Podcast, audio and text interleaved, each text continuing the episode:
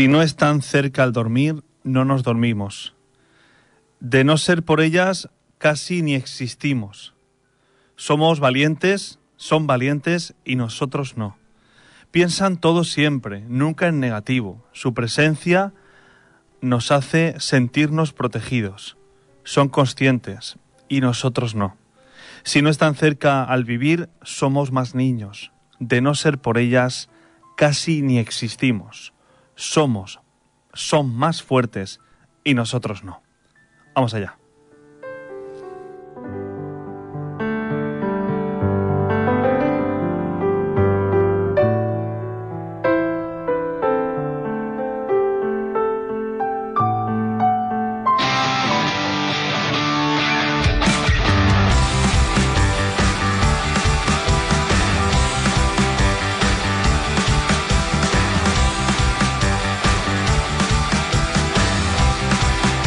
Don Pedro Payá, vicario de Torrevieja, buenos días. Muy buenos días, Iñaki. ¿De quién hablamos? Pues vamos a hablar hoy de un tema, ya que el próximo domingo es ese día tan especial en todas las casas como es el Día de la Madre. Vamos a hablar de un tema, eh, lo hemos titulado Tu hija está embarazada, ¿no? Eh, mm, hay varias preguntas que nos surgen de ahí, ¿no? Varias cuestiones. Eh, la noticia cuando llega una, una hija a su casa, eh, vamos a poner que, vamos a ponernos en varios casos. Una adolescente iba a decirle a sus padres estoy embarazada. ¿Cómo reaccionan eh, una mujer soltera que va a casa de sus padres y dicen eh, estoy embarazada? O una mujer casada que dice estoy embarazada. Creo que es una de las mejores noticias en la vida es la de eh, esperar a alguien, ¿no? Alguien nuevo, eh, la de traer vida. Decía en la introducción, en la entradilla que hemos hecho, que es una canción de- del canto del loco, bueno, de Dani Martín, acabado en A, ¿vale? Que está dedicado a la mujer, que son ellas las que dan vida y nosotros no, ¿no? El que necesitamos que estén cerca al para dormirnos, que estén cerca cuando vivimos, ¿no? Eh, creo que eh, cercano el Día de la Madre, pues es, eh, quería traer el tema porque en alguna, en alguna ocasión, pues quizá cuando eh, la noticia viene de una madre soltera, a veces es como que, mm, mm, ¿qué, ha pasado, no? Eh, de hecho, leía por internet un, caso, ¿no? Como a unos padres, eh, su hija de 16 años, pues que daba, le daba la noticia de que estaba embarazada y le preguntaban a los padres, bueno, ¿cómo, cómo sentir, no? Y dice, pues por un, tenemos como dos sentimientos encontrados. Por un lado, eh, como con vergüenza, porque uh, nuestra hija de 16 años se ha quedado embarazada, y por otra, eh, con la alegría de quien trae a la vida, eh, de quien va a traer, va a traer vida, ¿no? Va a traer, nuestra hija va a traer a alguien a la vida. Pero por otro lado es como que socialmente vamos a sentir vergüenza porque fíjate tú, una madre soltera, ¿no? Entonces, un poco la reacción que yo quería traer es que es cuál es la actitud ante cuando una persona se acerca a ti y te dice, mira, mm, tengo, vamos, estamos hablando mucho de, de tema de adolescentes, ¿no? Pero un adolescente que te dice, estoy embarazada, ¿no? ¿Cómo reaccionan los padres? ¿O cómo tienen que reaccionar? ¿Cuál es mi punto de vista? Eh, creo que de, nada, mm, o sea, de nada sirve en, una cosa como, en una cosa tan importante como esta, como es la de que una persona, mm, una mujer se quede embarazada, de nada sirve eh, los reproches, lo de es que no sabías tú que Mm, yo creo que en ese momento, eh, en, en la historia que leía real, le preguntaban a los padres si en vez de decirte que tu hija está embarazada con 16 años, te hubieran dicho que tu hija tiene un cáncer terminal, ¿cuál hubiera sido tu actitud? Es, es duro, ¿eh?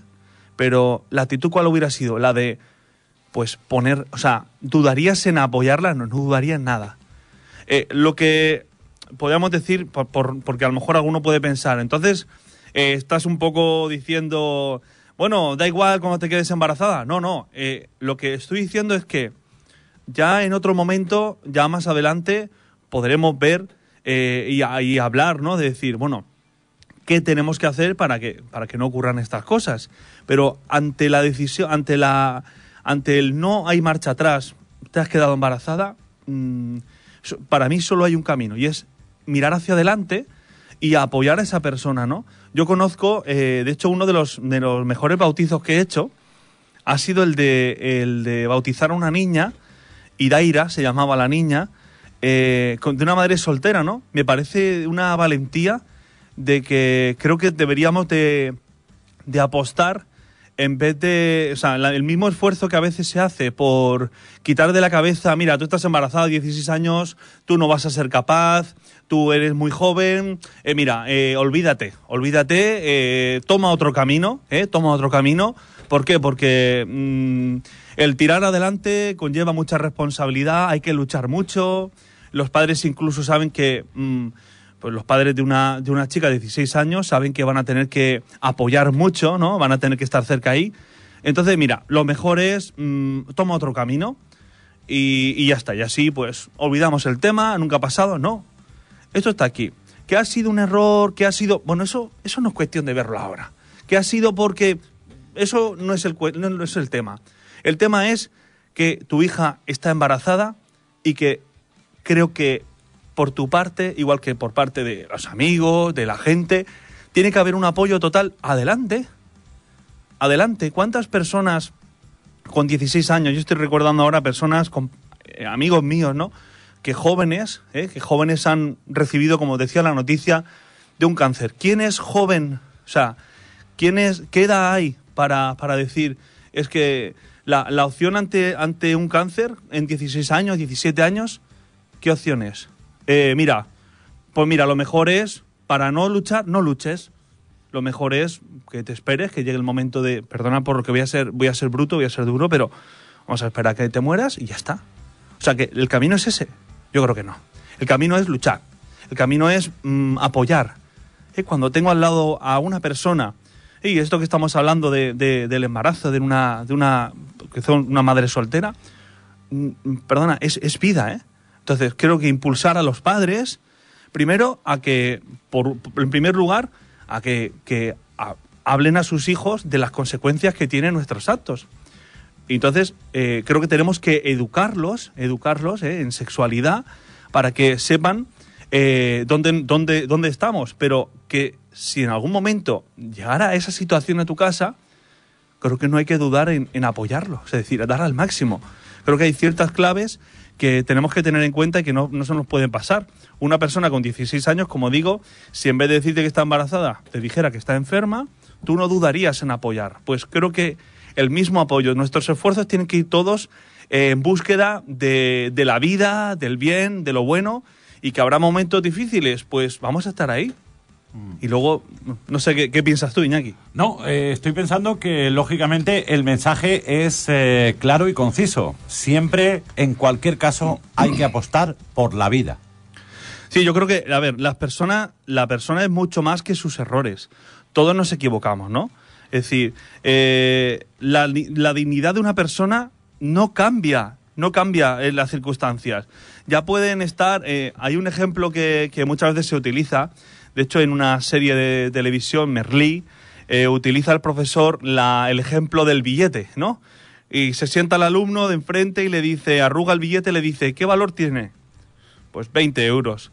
Y lo pisa y lo vuelve a pisar y dice, ¿qué valor tiene? 20 euros. Es decir, eso es, la dignidad humana no cambia, seguimos siendo igual de dignos y necesitamos las mismas oportunidades, los mismos derechos, ¿no?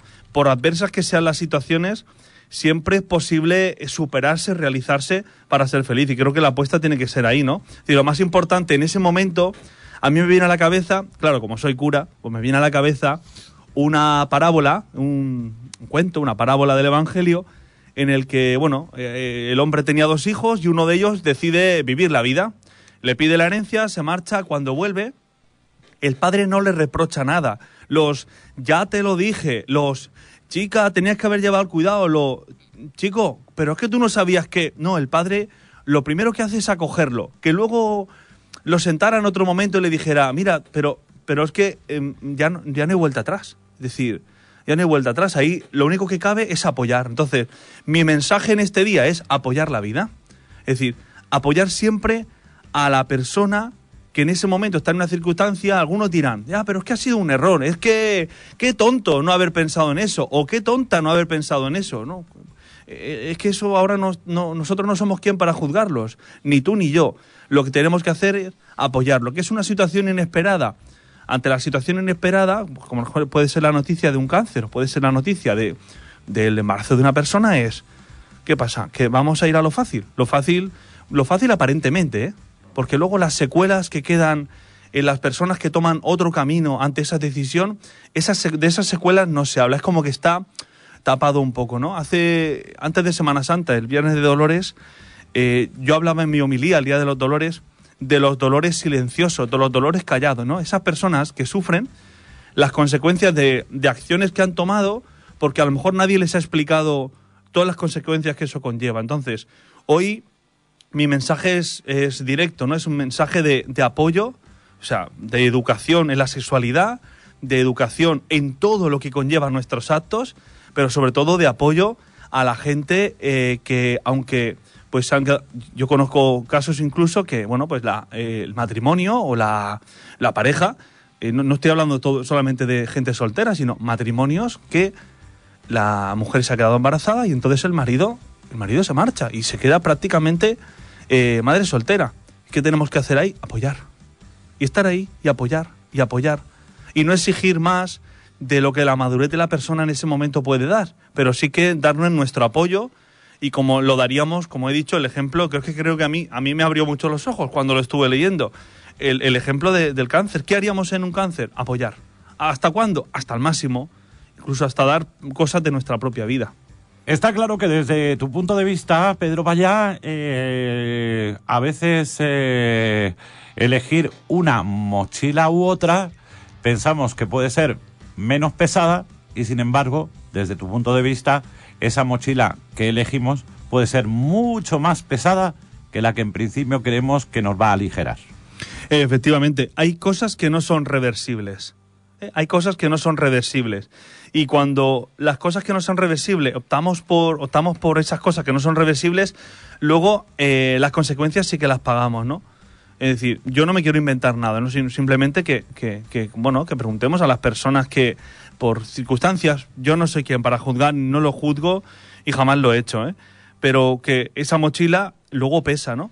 Y, y luego, en cuanto eh, en este camino que llevamos, ¿no? De, apostar ahora en este momento por, por la vida, por apoyar a esas mujeres solteras, pues conozco cuántas familias eh, desearían poder tener eh, eh, poder tener un hijo y no lo pueden hacer, no lo pueden hacer y buscan métodos de adopción, ¿no? Entonces muchas veces en, clase con los alumnos de segundo de la ESO hace unos meses hicimos un debate, ¿no? Sobre sobre el tema del aborto un debate que prepararon ellos. Yo en ningún momento mm, dije, sino simplemente unos se pusieron a favor y otros en contra, y, y lo que hicimos fue buscar argumentos, ¿no? Y ellos decían como que mm, una de las cosas que me sorprendía y, se rebatían entre ellos era, ya, pero es que eh, eh, dar, dar la luz al niño y darle una adopción, es que el niño se va a sentir mal. Entonces, para que el niño no se sienta mal, o sea, optamos por otra opción eh, optamos por otra opción. Entonces, yo creo que en este momento, pues eh, quien se vea en, esa, en esas situaciones, se pueda ver en esas situaciones, yo desde aquí mi, apoyo, ¿eh? mi invitación a los padres a, a, pues eso, a ser conscientes. No es, todo no es viva la vida, sino viva la vida, que hay que vivirla, pero con conscientes de que nuestros actos a veces tienen consecuencias que luego tenemos que asumir.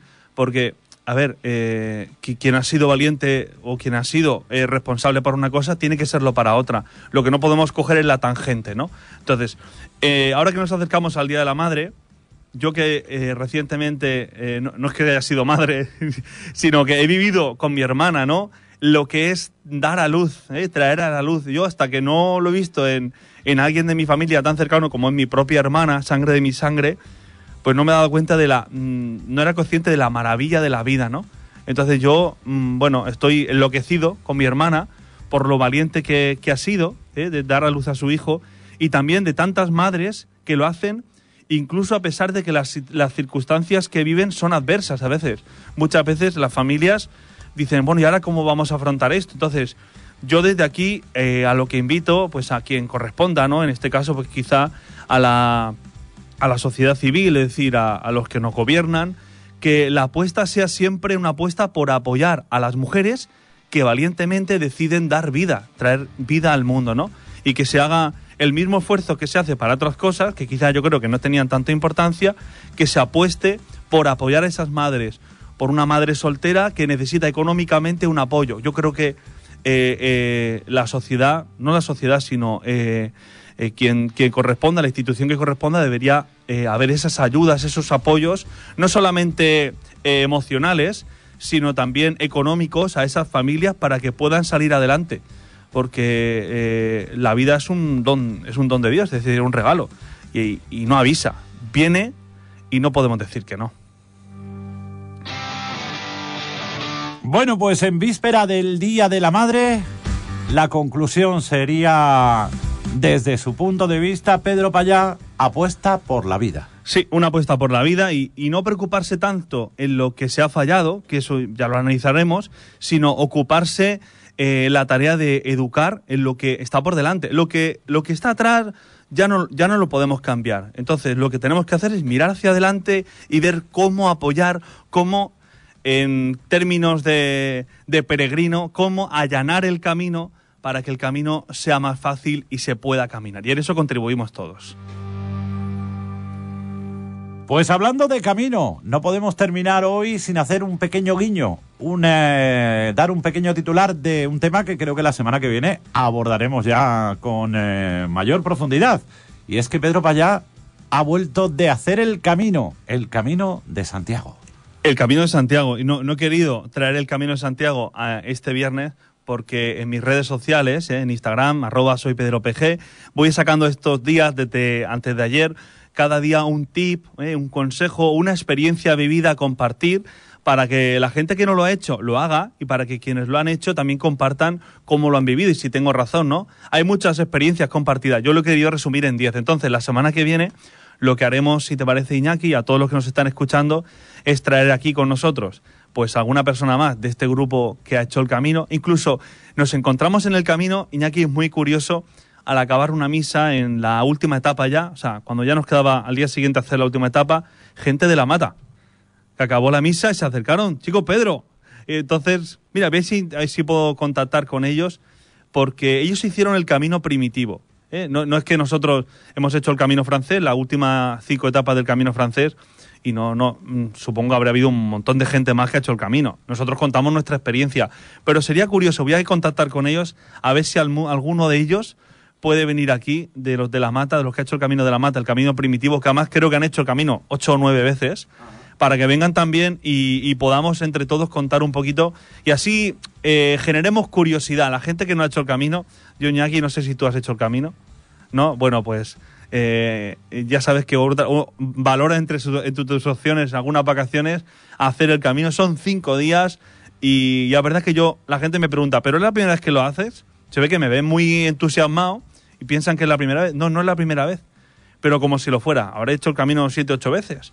Pero siempre que voy, el camino es nuevo. Voy con gente Sí. distinta, diferente, y es como cambia todo, la climatología, tu, tu manera de estar, ¿no? Es decir, yo no estoy ahora como, por ejemplo, hace ocho años que estaba aquí en Torrevieja y me fui yo solo. Es decir, las circunstancias siempre son distintas, así que el que no ha hecho el camino se está perdiendo una parte buena del camino. Y no digo para hacer deporte, hacer deporte lo puede hacer aquí en. Torrevieja.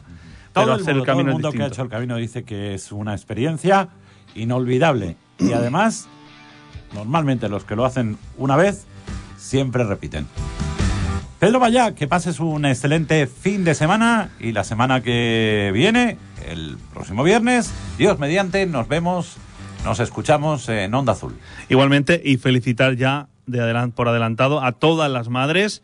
Sois unas máquinas, sois las que nos dais vida, seguir dando vida al mundo. Muchas gracias y felicidades a todas. Dame un